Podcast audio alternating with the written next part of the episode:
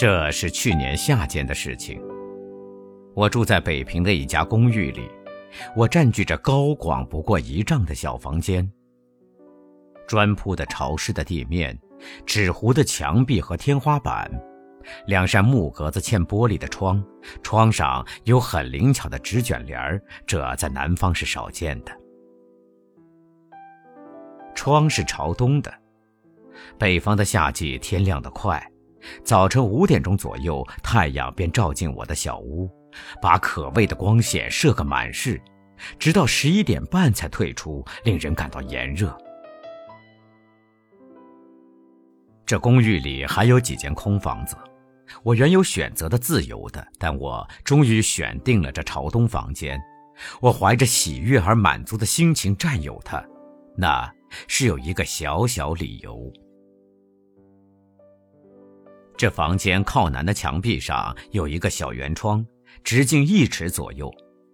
窗是圆的，却嵌着一块六角形的玻璃，并且左下角是打碎了，留下一个大孔隙，手可以随意伸进伸出。圆窗外面长着常春藤，当太阳照过它繁密的枝叶透到我房里来的时候，便有一片绿影。我便是欢喜这片绿影，才选定这房间的。当公寓里的伙计替我提了随身小提箱，领我到这房间来的时候，我瞥见这绿影，感觉到一种喜悦，便毫不犹豫地决定下来。这样了结爽直，使公寓里的伙计都惊奇了。绿色是多宝贵的。它是生命，它是希望，它是慰安，它是快乐。我怀念着绿色，把我的心等焦了。我欢喜看水白，我欢喜看草绿，我疲累于昏暗的都市的天空和黄漠的平原。我怀念着绿色，如同涸辙的鱼盼等着雨水。我极不暇择的心情，即使一枝之绿，也视同至宝。当我在这小房中安顿下来，我迁徙小台子到圆窗下，让我的面朝墙壁和小窗。门虽是常开着，可没人来打扰我，因为在这古城中，我是孤独而陌生的。但我并不感到孤独，我忘记了困倦的旅程和以往的许多不快的记忆。我望着这小圆洞，绿叶和我对语。我了解自然无声的语言，正如他了解我的语言一样。我快活地坐在我的窗前，度过了一个月、两个月。我留恋于这片绿色。我开始了解渡越沙漠者望见绿洲的欢喜。我开始了解航海的冒险家望见海面飘来花草的惊艳的欢喜。人是在自然中生长的，绿是自然的颜色。我天天望着窗口常春藤的生长，看它怎样伸开柔软的卷须，攀住一根援引它的绳索或一茎枯枝。看它怎样舒开折叠着的嫩叶，渐渐变轻，渐渐变老。我细细观赏它纤细的脉络、嫩芽。我以揠苗助长的心情，巴不得它长得快，长得茂绿。下雨的时候，我爱它淅沥的声音，婆娑的白舞。忽然，有一种自私的念头触动了我。我从破碎的窗口伸出手去，把两只浆液丰富的柔条牵进我的屋子里来，叫它生长到我的书案上，让绿色和我更接近、更亲密。我拿绿色来装饰我这简陋的房间，装饰我过于抑郁的心情。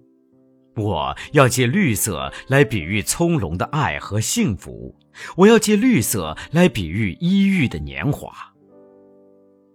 我求助着绿色，如同忧求一只小鸟，要它为我做无声的歌唱。绿的枝条悬垂在我的案前了，它依旧生长，依旧攀援，依旧舒放，并且比在外边长得更快。我好像发现了一种生的欢喜，超过了任何种的喜悦。从前我有个时候住在乡间的一所草屋里，地面是新铺的泥土，未除尽的草根在我的床下啄出嫩绿的芽苗，菌菌在地角上生长，我不忍加以剪除。后来一个友人一边说一边笑，替我拔去这些野草。我心里还引以为惜，倒怪他多事似的。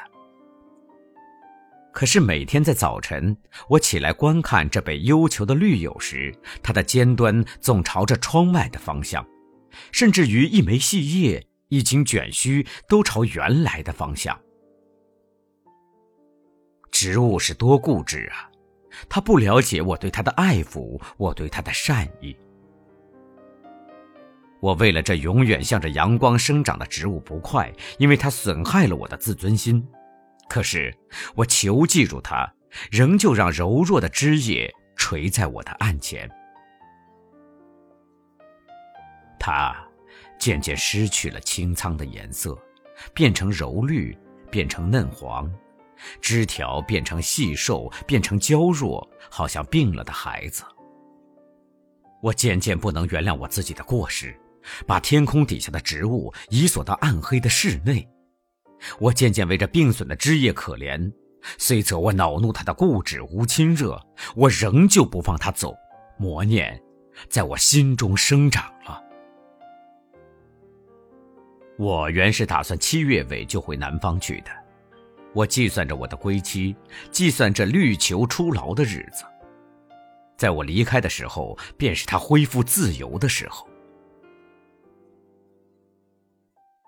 卢沟桥事件发生了，担心我的朋友电催我赶速南归，我不得不变更我的计划，在七月中旬不能再流连于烽烟四逼中的旧都。火车已经断了数天，我每日须得留心开车的消息，终于在一天早晨候到了。临行时，我郑重地开示了这永不屈服于黑暗的囚人。我把寿黄的枝叶放在原来的位置上，向他致诚意的祝福，愿他繁茂苍绿。离开北平一年了，我怀念着我的原窗和绿友。有一天，得重和他们见面的时候，会和我面生吗？